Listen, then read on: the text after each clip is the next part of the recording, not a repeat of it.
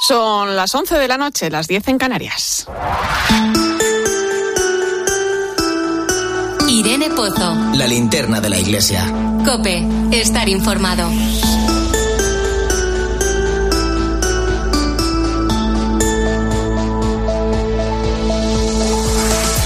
Como cada viernes a esta hora, nos vamos hasta el Vaticano. Allí está nuestra compañera Eva Fernández. Buenas noches. Muy buenas noches, Irene.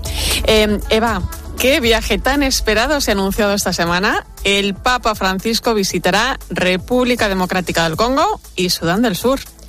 Por fin, ¿eh? por fin, por fin eh, se va a realizar este viaje tan deseado por el Papa, eh, sobre el que ha hablado en tantas ocasiones. La mm. primera etapa será la República Democrática del Congo, del 2 al 5 de julio, y después se trasladará hasta Sudán del Sur, el país más joven del mundo, por cuya paz y por cuya reconciliación ha trabajado tanto el Papa, ¿no? Hasta el punto de conseguir que el gobierno y la oposición, que no se podían ni ver entre ellos, viajaran a Roma en 2019 para realizar un retiro. ¿eh? Es que lo, estaba recordando para estos días y dices, es que es algo increíble, ¿no? Un, un, retiro en el que reflexionaron sobre la situación a la que la guerra estaba llevando a su país y fue entonces cuando el Papa realizó ese imponente gesto de besarles los pies a todos pidiéndoles de corazón que mantuvieran la paz. Una imagen que desde luego es imborrable. Sí, sí, sí, sí, sí, Y aunque mm, más adelante conoceremos los detalles del viaje, sí que sabemos que en el Congo visitará las ciudades de Kinshasa y de Goma y en Sudán del Sur la capital Yuba. Va a ser un viaje, Irene, eh, que va a marcar una importante iniciativa ecuménica porque el Papa no acudirá solo, le acompañará el líder de la Iglesia Anglicana, el arzobispo de Canterbury, Justin Welby, muy implicado también en la paz de este país, y el moderador de la Iglesia de Escocia, que es así como llaman al representante que ellos eligen cada año, ¿no? que es Jean Wallace. ¿no? Va a ser la tercera vez que Francisco visite África subsahariana y la primera vez que un papa viaje a Sudán del Sur, porque el Congo ya ha tenido la oportunidad de que lo visite un papa hace 37 años, lo hizo San Juan Pablo II. Sí, sí. Eh, y tenemos más buenas noticias. En dos meses, canonizaciones en el Vaticano. ¿Quiénes son los, los nuevos santos? Sí, sí. Futuros santos. no, no, dices los nuevos santos porque es muy buena noticia y una fecha en el calendario que hay que poner en rojo. El 15 de mayo hay que ponerlo en rojo porque es que va a haber overbooking de canonizaciones en San Pedro.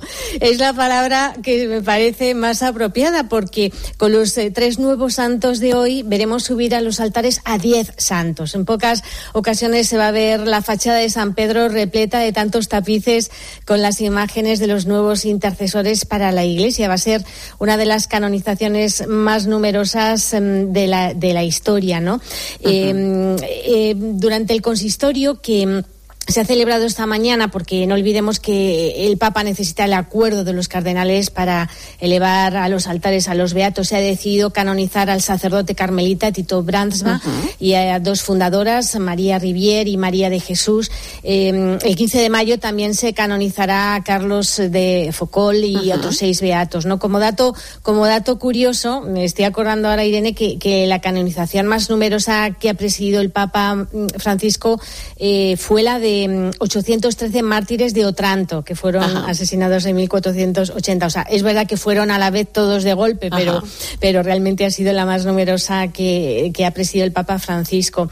Em, y vamos entonces con los nuevos santos de hoy. Como sé que te acabo de escuchar y vas a tener la oportunidad de conocer, vamos a tener todos la oportunidad de conocer más de cerca a Tito Brasma.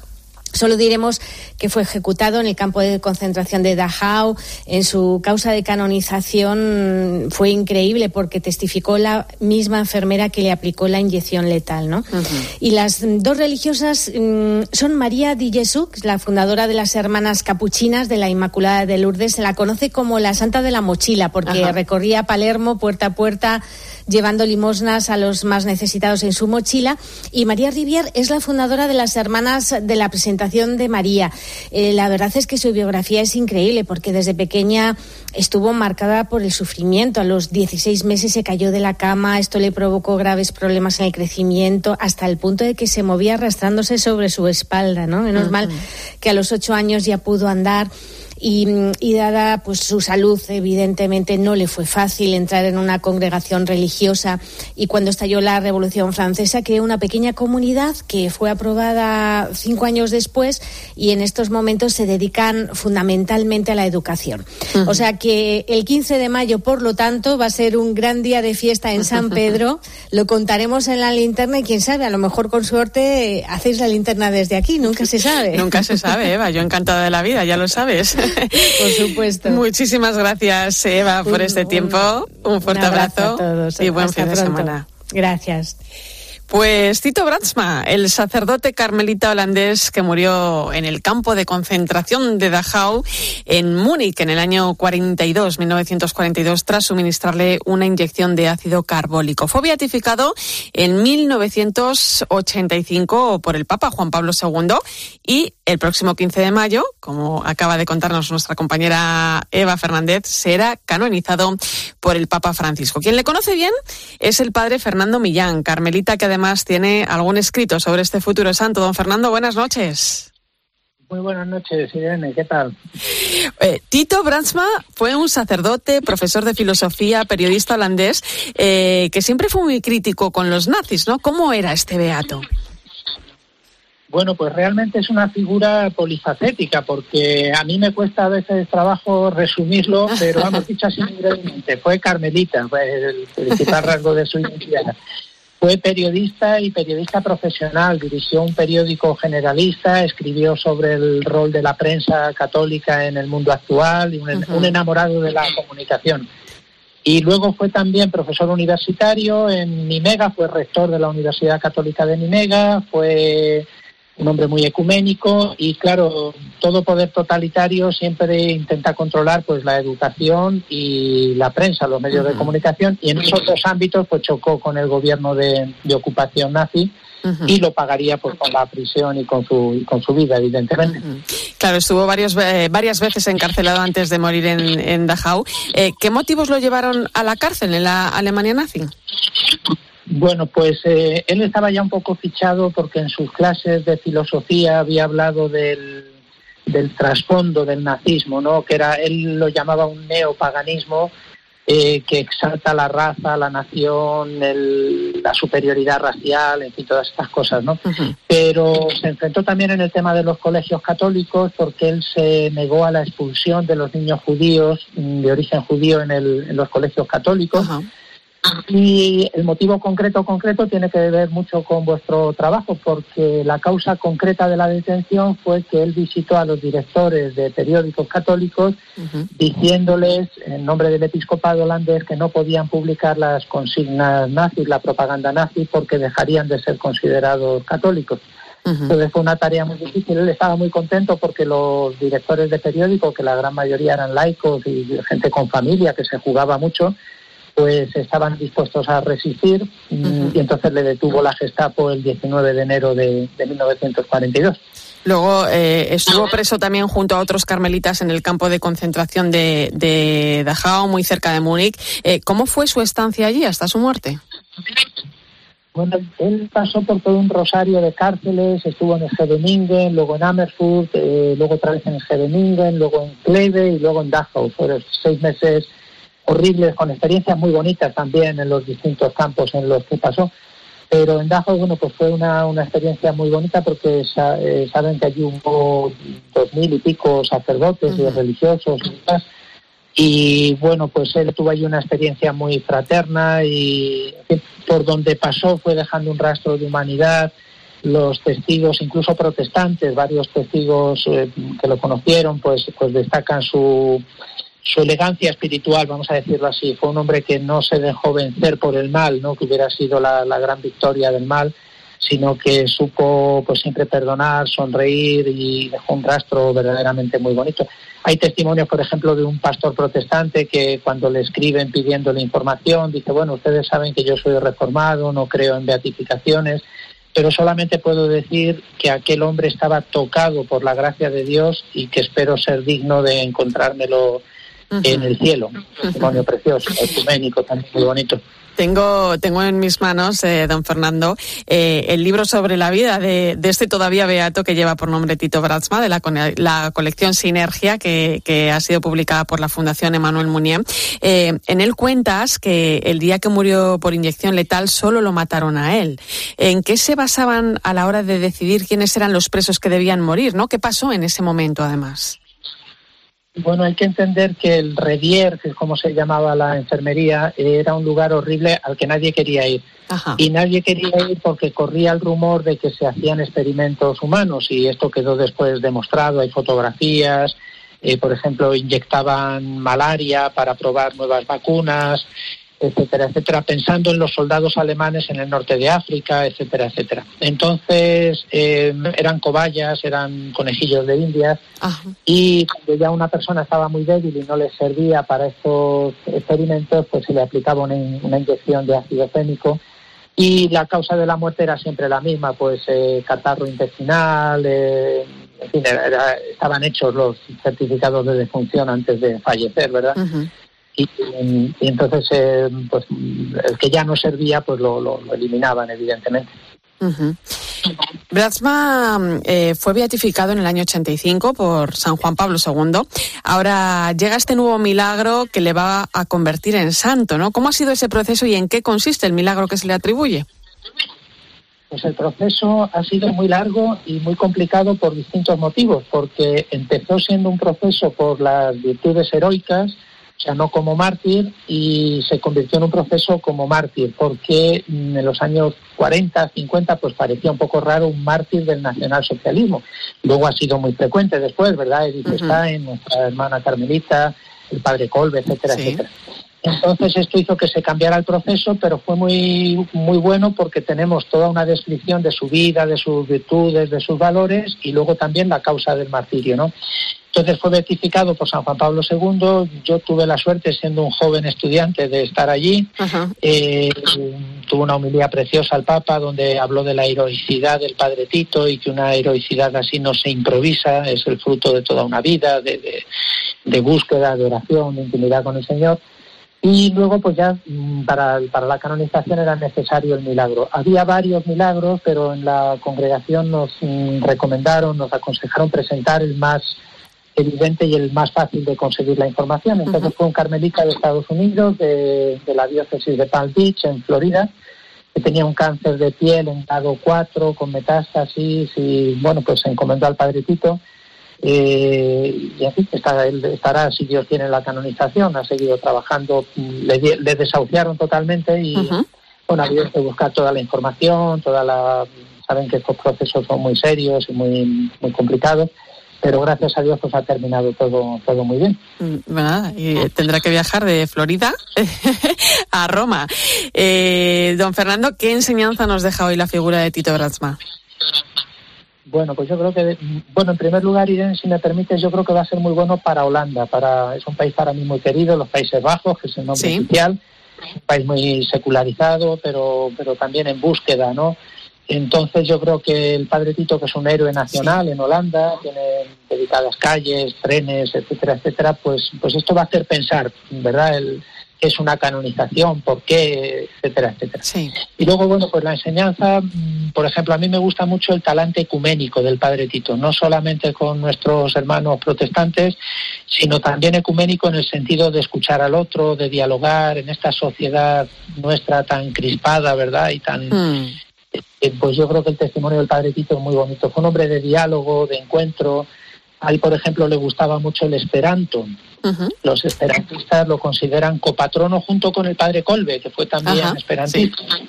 Y bueno, era una idea romántica, pero muy bonita, crear un idioma en el que nos entendamos todos, ¿verdad? Pues es una cosa como... Entonces ese talante de reconciliación, de encuentro, de diálogo, yo creo que es muy bonito. Y luego a mí también me gusta mucho cómo combinó pues eh, espiritualidad, tradición mística eh, con modernidad. fue un hombre abierto a su tiempo, se dio cuenta de que los medios de comunicación son fundamentales en nuestra sociedad y entonces pues fue un hombre profundamente enraizado en la espiritualidad carmelita, pero al mismo tiempo pues muy abierto al mundo de hoy, muy atento a las vibraciones de, nuestro mundo, ¿verdad?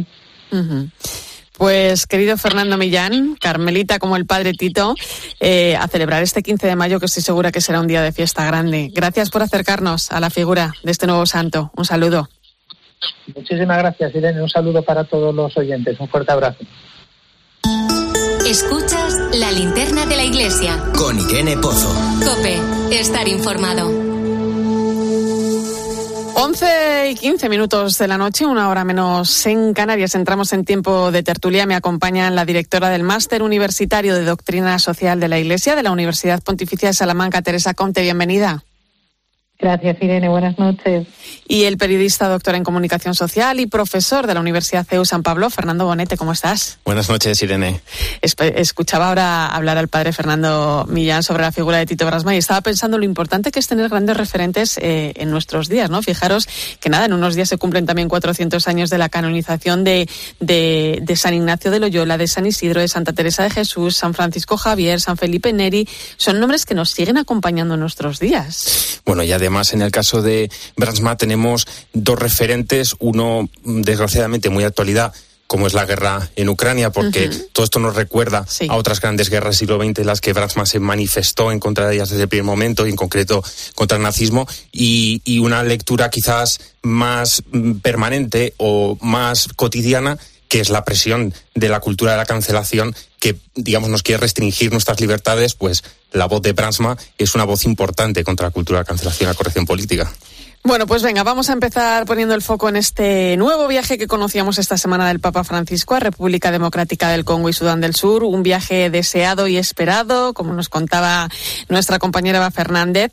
Eh, el Congo es un país donde están creciendo las comunidades cristianas, es un país donde la violencia armada mantiene a la población eh, en una extrema pobreza. Eh, Teresa, yo creo que nos va a dejar imágenes difíciles de olvidar.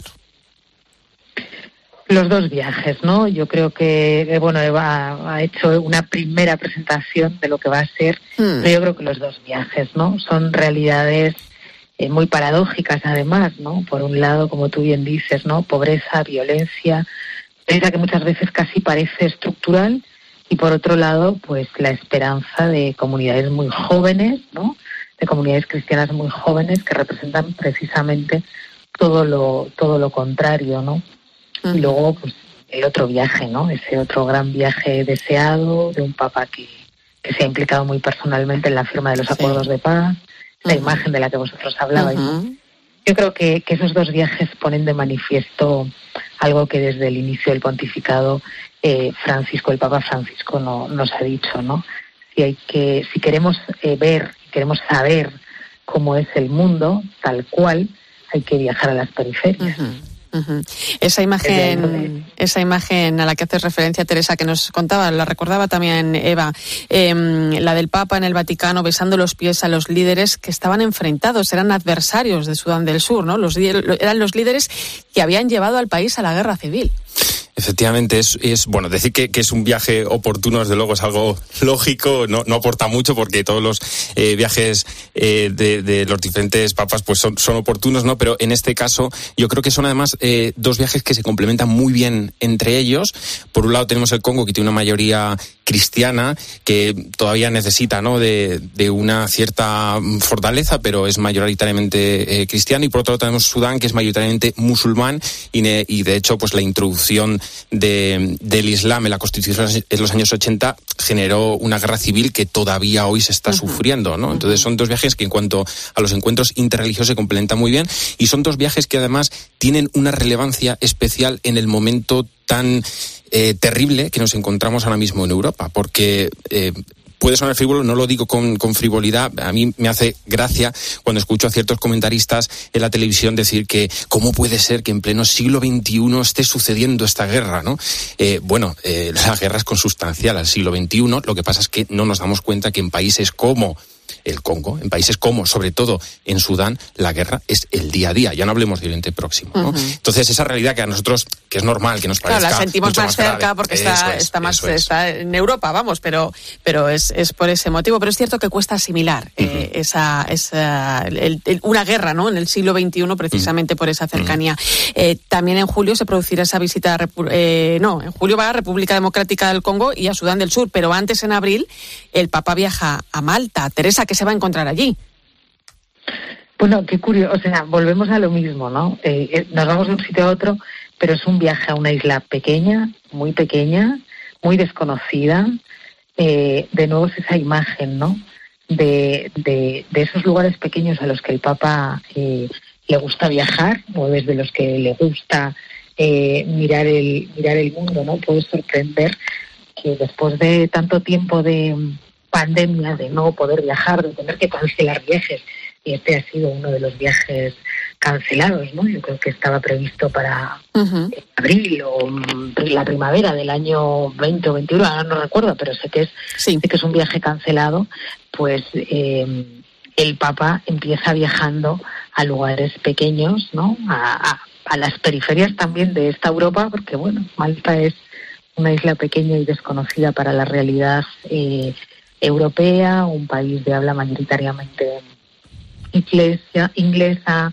Eh, creo que creo que eso nos va a permitir también descubrir eh, algo, o sea, como mundos nuevos dentro de nuestra casa, ¿no? A veces eh, hay muchas realidades europeas. Estabais hablando ahora de algo que nos está chocando absolutamente. Hay muchas realidades europeas desconocidas, ¿no?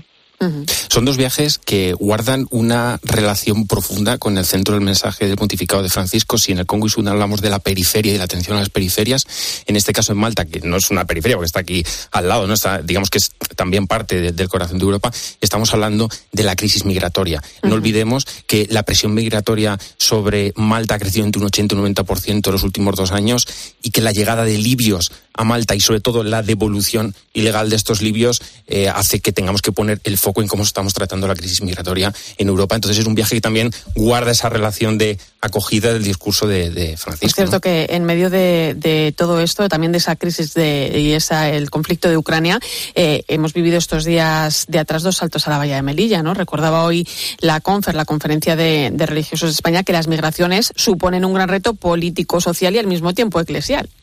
Y qué bien que la Iglesia esté liderando esta llamada de atención porque en, cierto sentido, antes decía don Ginés en la entrevista que, que le ha realizado Irene, que en el centro, eh, en el corazón del cristianismo está el diálogo y, otro de los centros y, el corazón del cristianismo es la acogida, que, tiene en cierta manera su base en el diálogo. ¿no? Eh, también tenemos que dialogar, también tenemos que acercarnos a esta realidad que está aquí al lado y que muchas veces queremos permanecer, permanecer ajenos a ella y es bueno que la Iglesia llame la atención sobre esto. ¿no?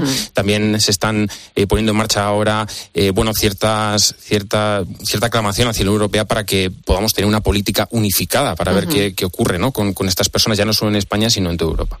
Em, lamentablemente tenemos también que seguir hablando de Ucrania, ¿no? La guerra continúa, los días avanzan eh, y yo os quiero pedir una valoración también eh, pues sobre cómo podemos mirar, ¿no? Desde, desde una mirada cristiana, ¿no? Ante todo lo que está pasando, ¿no? Estamos también ante una crisis humanitaria, Teresa.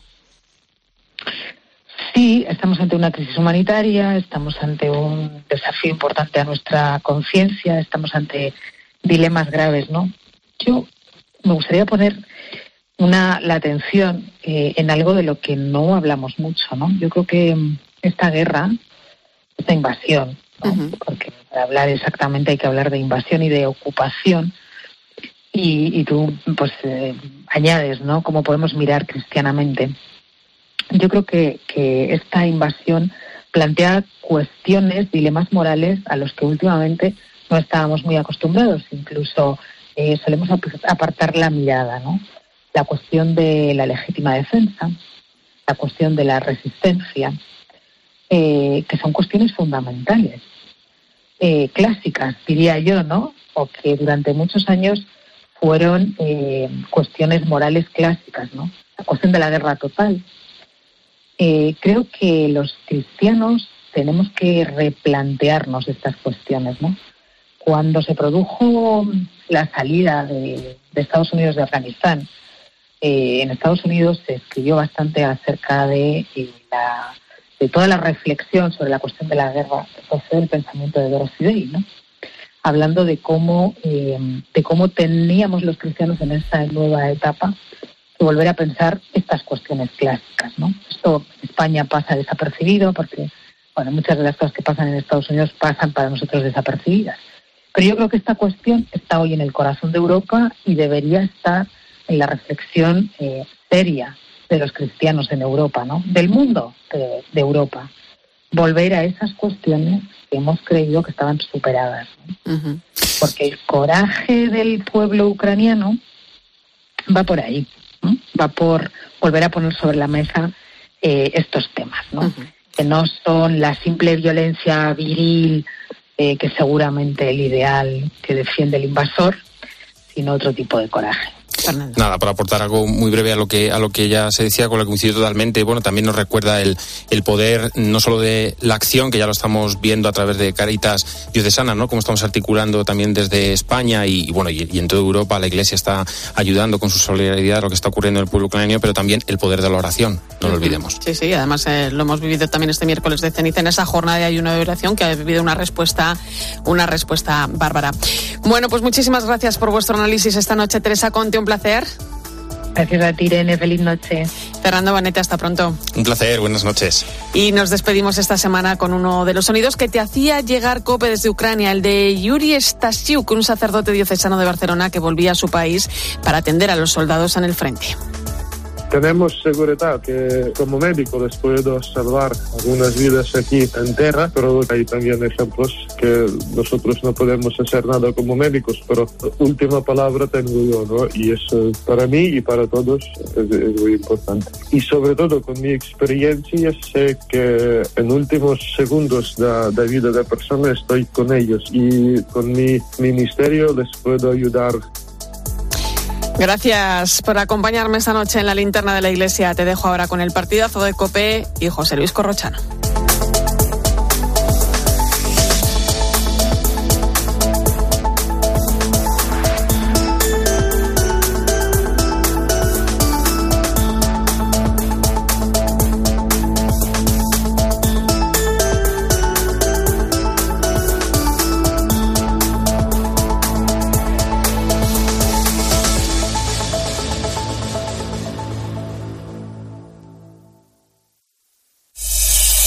Escuchas Cope. Y recuerda, la mejor experiencia y el mejor sonido solo los encuentras en cope.es y en la aplicación móvil. Descárgatela. ¿Has probado ya fruta leche Don Simón? Una bebida sana, nutritiva y llena de vitaminas. Fruta leche Don Simón. Cárgate de energía con para beberte el mundo. Don Simón. Cártel de coches. ¿Compraste un coche entre 2006 y 2013? Puedes recuperar entre el 10 y el 15% de lo que pagaste por él. Incluso si lo has vendido posteriormente, puedes reclamar. El plazo es muy breve y depende de cada marca. Hazlo ya. Llámanos al 900-264-100 y recupera tu dinero. Arriaga Asociados. Hagámoslo fácil. ¿Crystal Crack? Crystal Box. ¿Crystal Crack? Crystal Box. Si la luna de tu coche hace crack, ven a Crystal Box. Nos ocupamos de todo con tu seguro para que la reparación de tu luna no te cueste nada. Y ahora, por cambiar o reparar la luna de tu coche, llévate gratis dos tratamientos ante lluvia. Llama al 926 2600 o entra en crystalbox.es. Hola, soy Juan Macastaño y si me votas como sucesor de Matías Prats en línea directa, te bajo hasta 150 euros en tu seguro de coche. Pagues lo que pagues y solo por venirte. Hola, y yo soy el desconocido y si me votas a mí, te doy desde ya lo mismo y además servicio de taller puerta a puerta y coche de sustitución. Cámbiate ya en lineadirecta.com o en el 917-700-700. Consulta condiciones. ¿Y tú cuántos años tienes? 67. Uy, pues aparentas muchos más. Oh, gracias. Ojalá fuera más mayor. Ahora en General Óptica tu edad es tu descuento. Así que aprovecha este mes, porque cuantos más años tengas, mayor será tu descuento en gafas graduadas. En General Óptica tu mirada vale mucho. En General Óptica, tu mirada eres tú. Nuestra primera casa. Solo somos dos, pero la de cosas que tenemos. Odio hacer mudanza. Él y su fin de raquetas de tenis. Y luego dice que yo acumulo muchos zapatos. Todos estos libros por el medio y la librería aún sin montar con lo que nos ha costado. Y mi ropa aún en cajas. Pero la verdad es que en este piso vamos a estar genial. Tu hogar, donde está todo lo que vale la pena proteger. Si para ti es importante, Securitas Direct. Infórmate en el 900 777 La vida es como un libro y cada capítulo es una nueva oportunidad de empezar de cero y vivir algo que nunca hubieras imaginado. Sea cual sea tu próximo capítulo, lo importante es que lo hagas realidad. Porque dentro de una vida y muchas vidas, ahora en Cofidis te ofrecemos un nuevo préstamo personal de hasta 60.000 euros. Entra en cofidis.es y cuenta con nosotros.